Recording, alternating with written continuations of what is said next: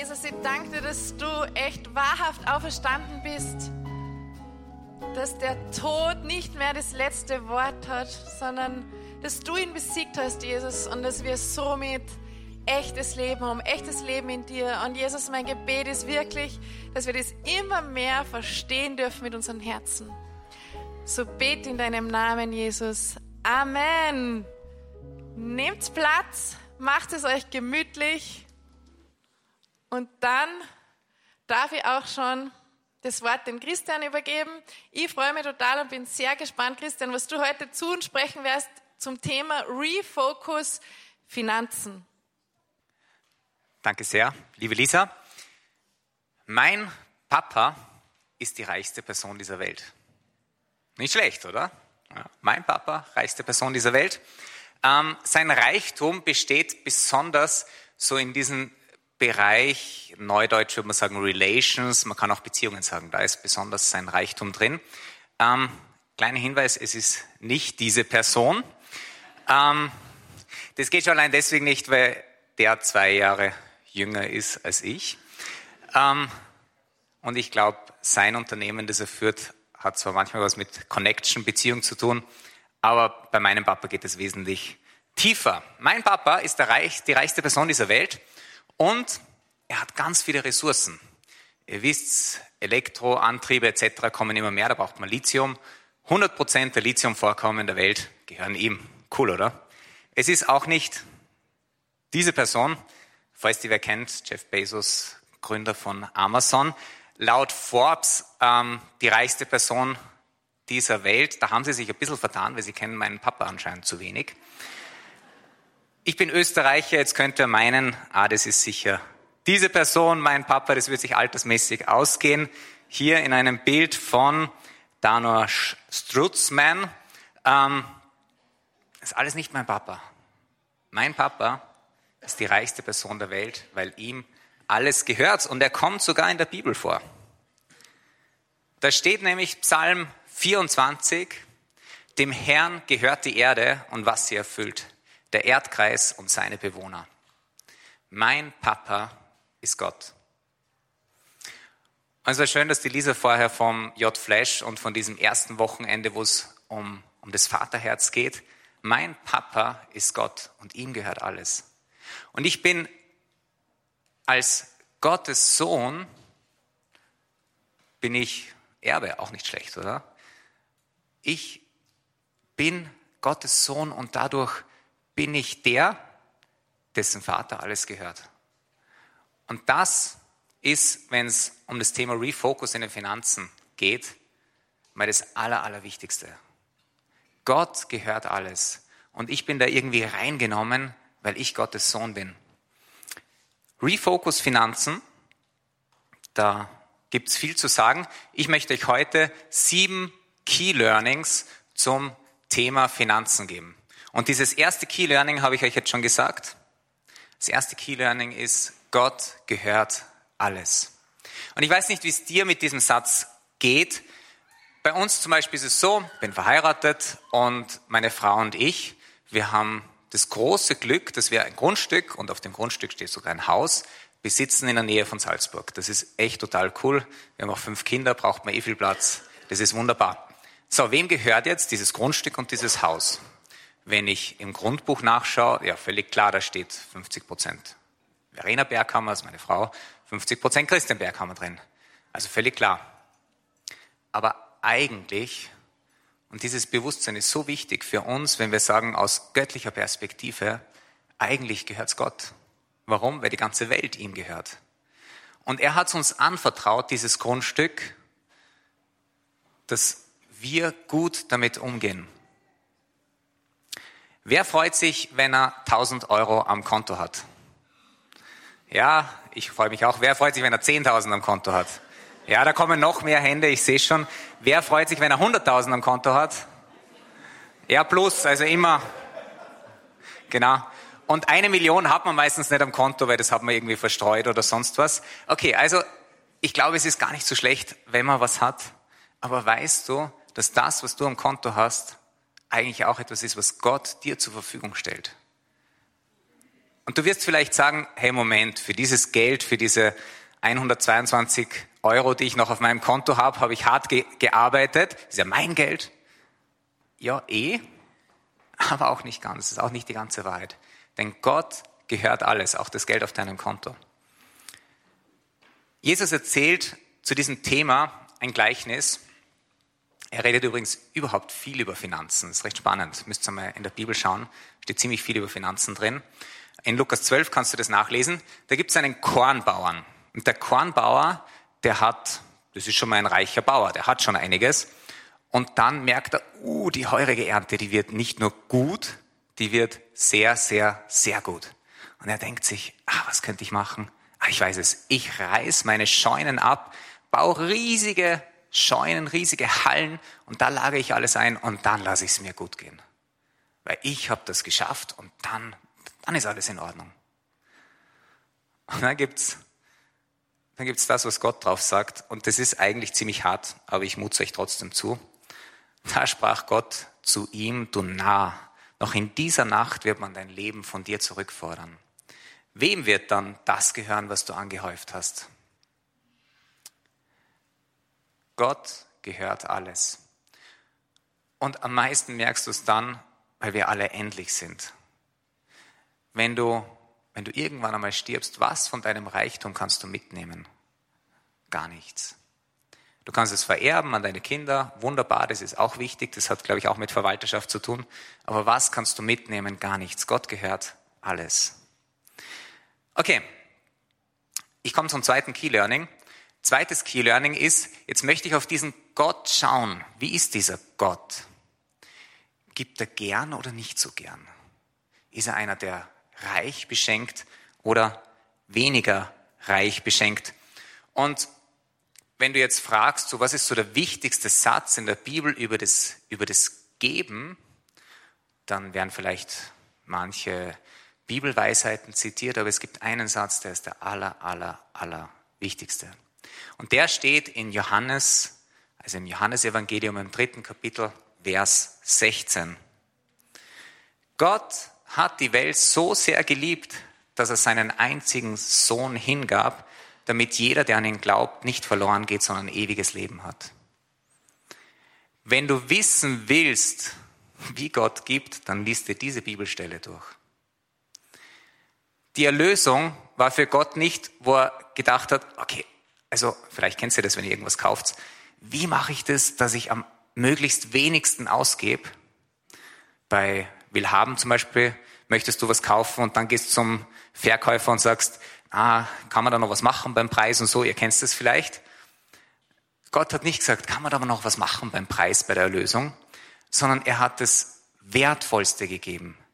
Er hat drüber und drüber und drüber gezahlt, weil er sich selbst in seinem Sohn hingegeben hat.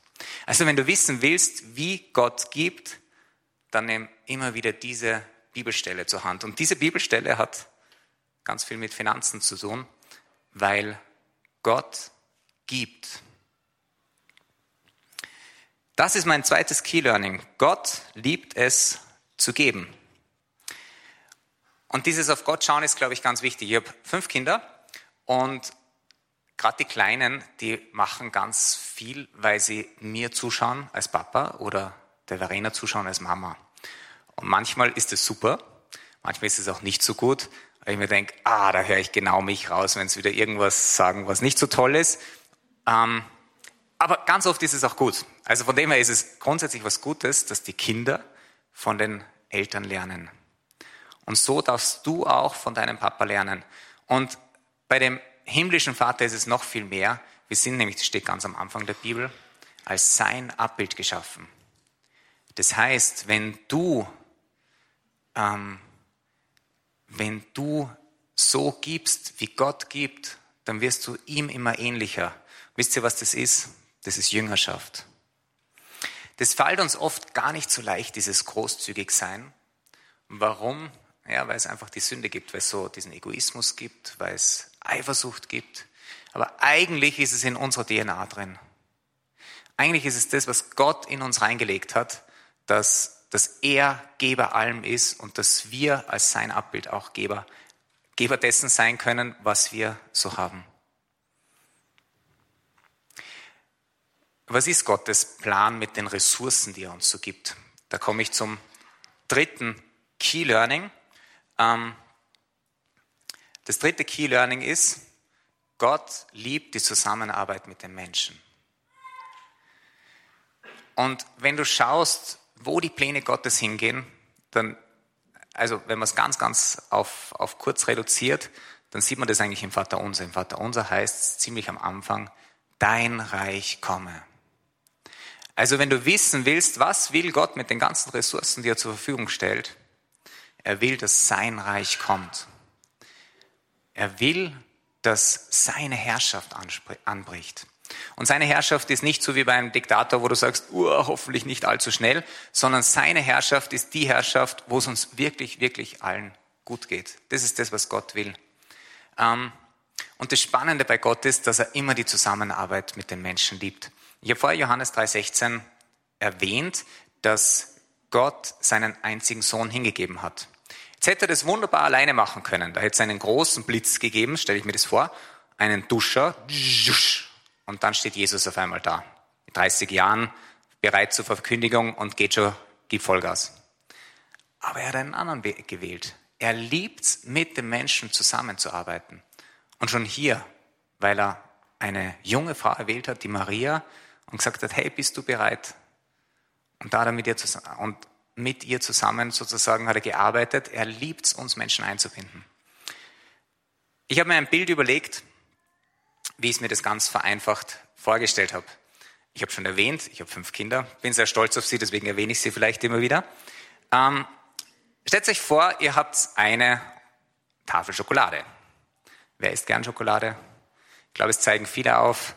Ich weiß, einige würden nicht aufzeigen. Okay, also Schokolade ist grundsätzlich mal nicht schlecht.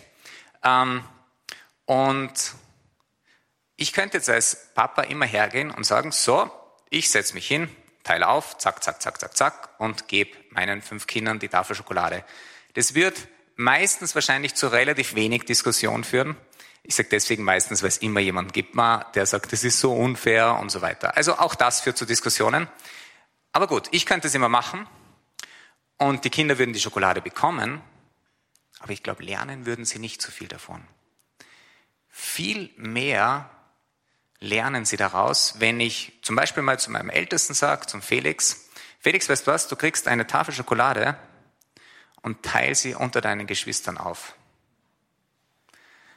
Das kann jetzt schiefgehen oder auch nicht. Ähm, und das heißt nicht einmal, dass alle das Gleiche bekommen.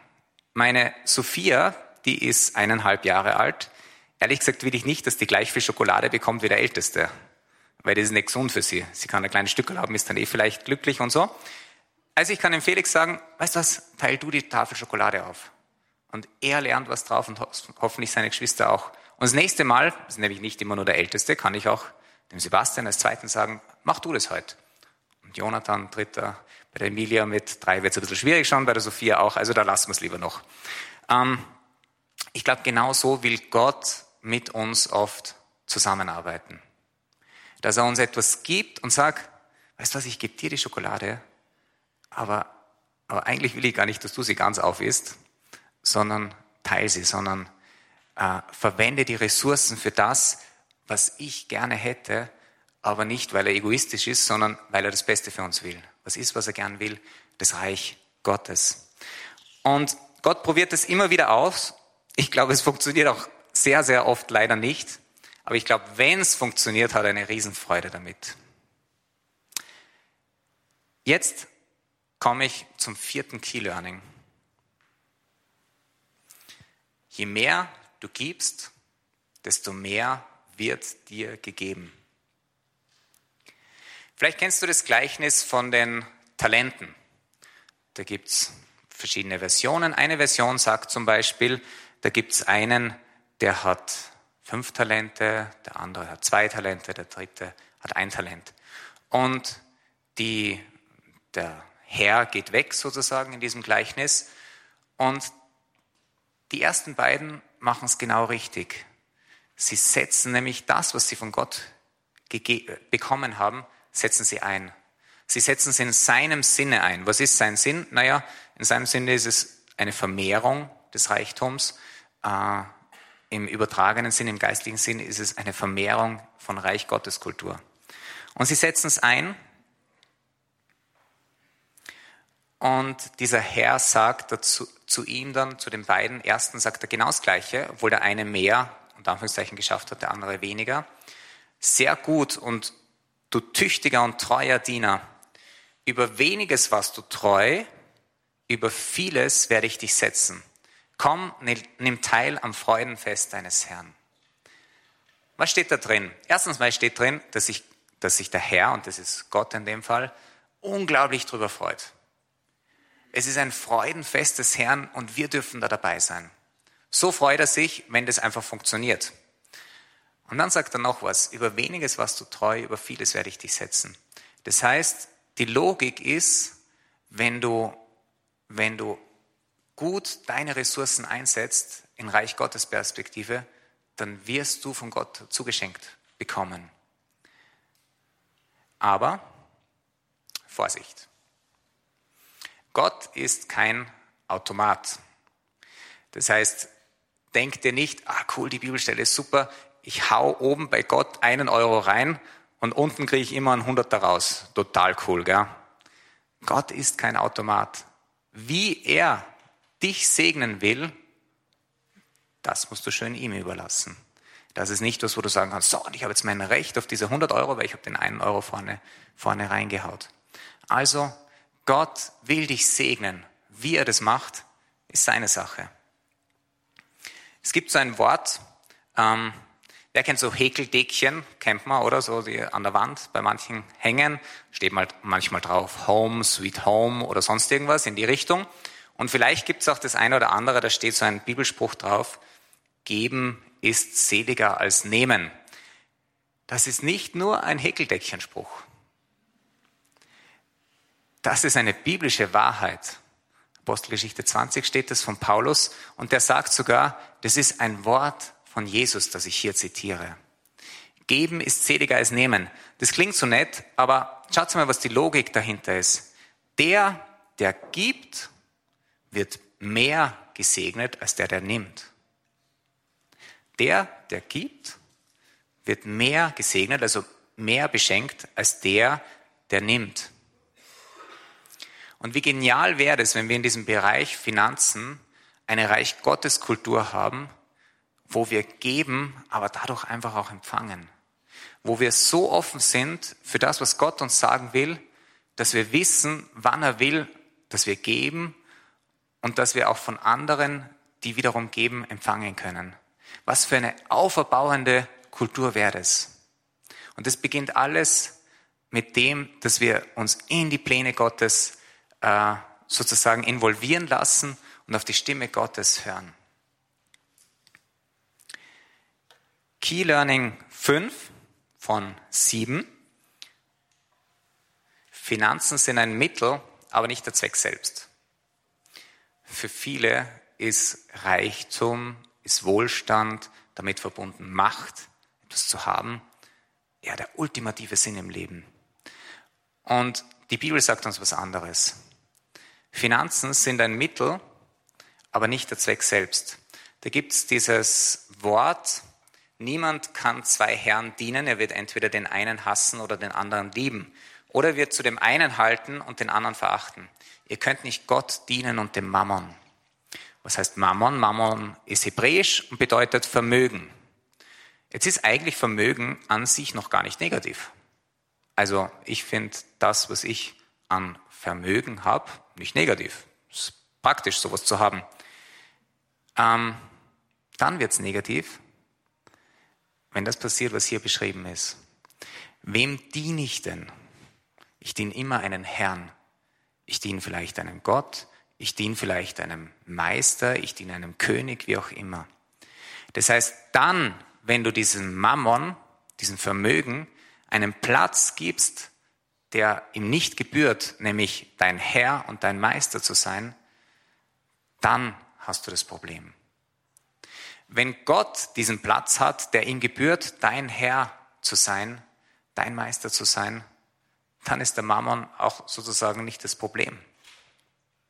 weil er eben will, dass du das auch gut einsetzt. Es führt, ist ganz eng verbunden mit dem Key Learning 6. Du kannst deine Ressourcen auch falsch einsetzen. Und auf das muss man auch schauen. Das ist jetzt aber wichtig, keine Angst dabei zu haben. Ich habe vorher dieses Gleichnis erzählt von den Talenten und da gibt es einen, nämlich der, der ein Talent bekommt, der vor Angst nichts macht. Der sagt, mein, mein, mein Herr, der ist so streng, wenn ich das jetzt irgendwie einsetze und es irgendwie verhau, ah, dann wird er mich total schimpfen und so weiter. Ich mache lieber gar nichts. Und wisst ihr was? Das ist auch schon die Ressourcen falsch einsetzen. Gott gibt dir Mittel in die Hände, um einfach auch wirksam in dieser Welt zu sein, um, um sein Reich zu vermehren. Und es kann aber natürlich auch noch weitergehen. Jesus spricht es ganz klar an. Sammelt euch nicht Schätze auf dieser Erde. Warum? Weil Motte, Wurm und Rost sie zerstören, weil Diebe sie stehlen können. Sammelt euch Schätze im Himmel. Was sind Schätze im Himmel? Schätze im Himmel heißt Reich Gottes bauen. Sammelt euch Schätze im Himmel. Diese, diese Schätze kann niemand zerstören. Wie geht es dir dabei, wenn du diese Bibelstelle liest? Denkst du dir, oh, so ein bisschen was hätte ich ja schon gern für mich? Und heißt es, wenn ich jetzt irgendwie auf Gott höre, dass, ihr kennt das mit dem kleinen Finger, ich gebe ihm den kleinen Finger und zack, wumm, er räumt mein ganzes Konto leer und ich weiß nicht was und ich muss betteln und so weiter.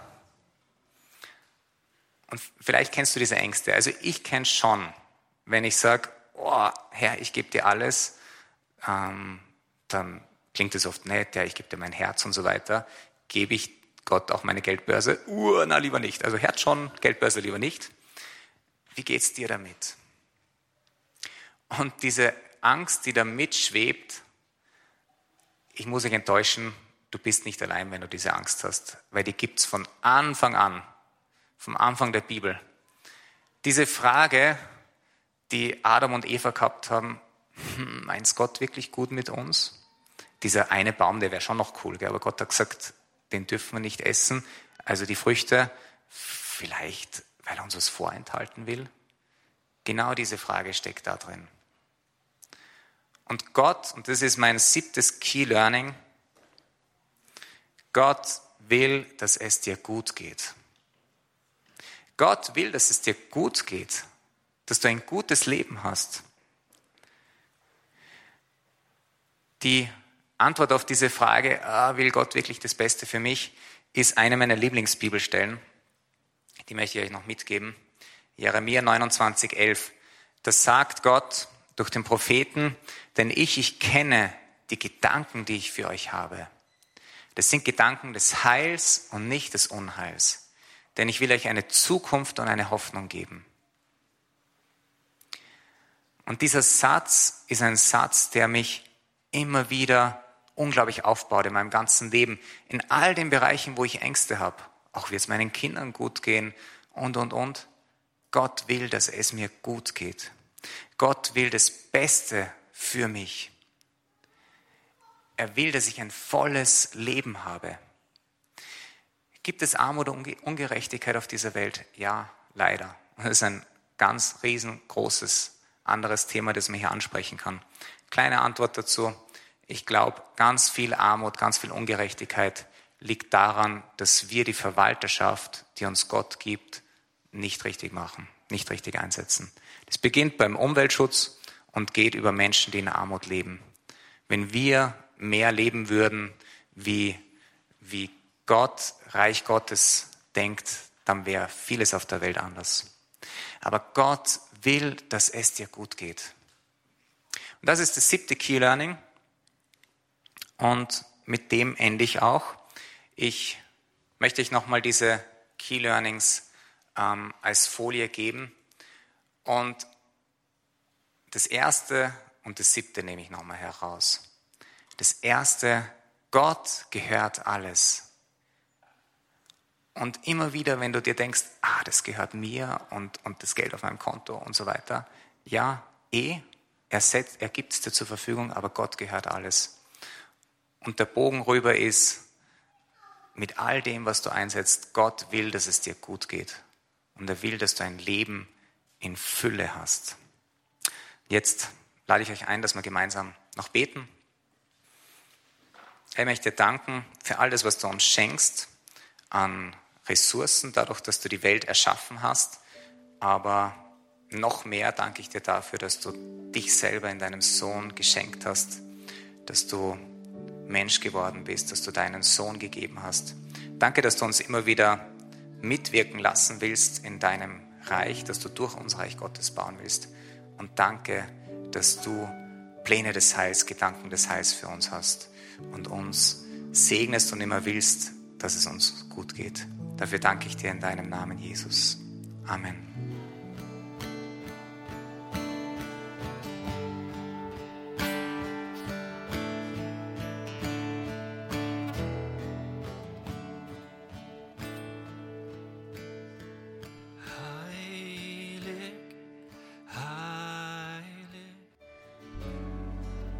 Gott, du bist der Geber allem. Du gibst alles. Alles ist von dir, alles gehört dir. Und Gott, danke, dass du uns mitwirken lassen willst im Aufbau deines Reiches. Danke, dass du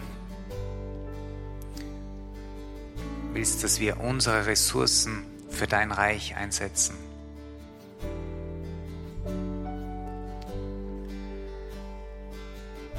Und Herr, ich möchte, ich, ich möchte hinlegen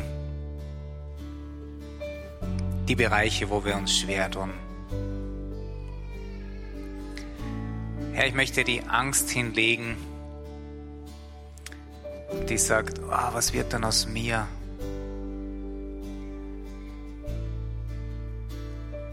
Ich möchte die Angst hinlegen, dass wir oft nicht wissen, wie wir unsere Ressourcen verwenden.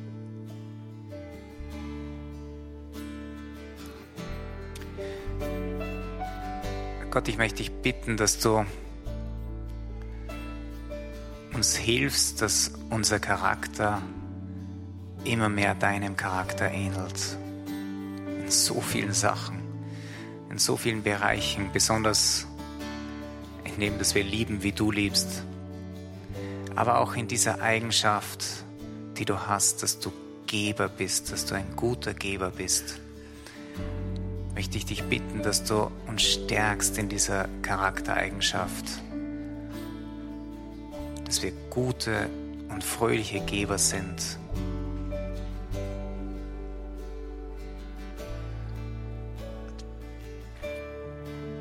Und Herr, ich möchte dir danken, dass du es wirklich gut mit uns meinst. Danke, dass du uns reich beschenken willst. Danke, dass du uns echt in ein Land der Fülle führen willst, wo es uns gut geht.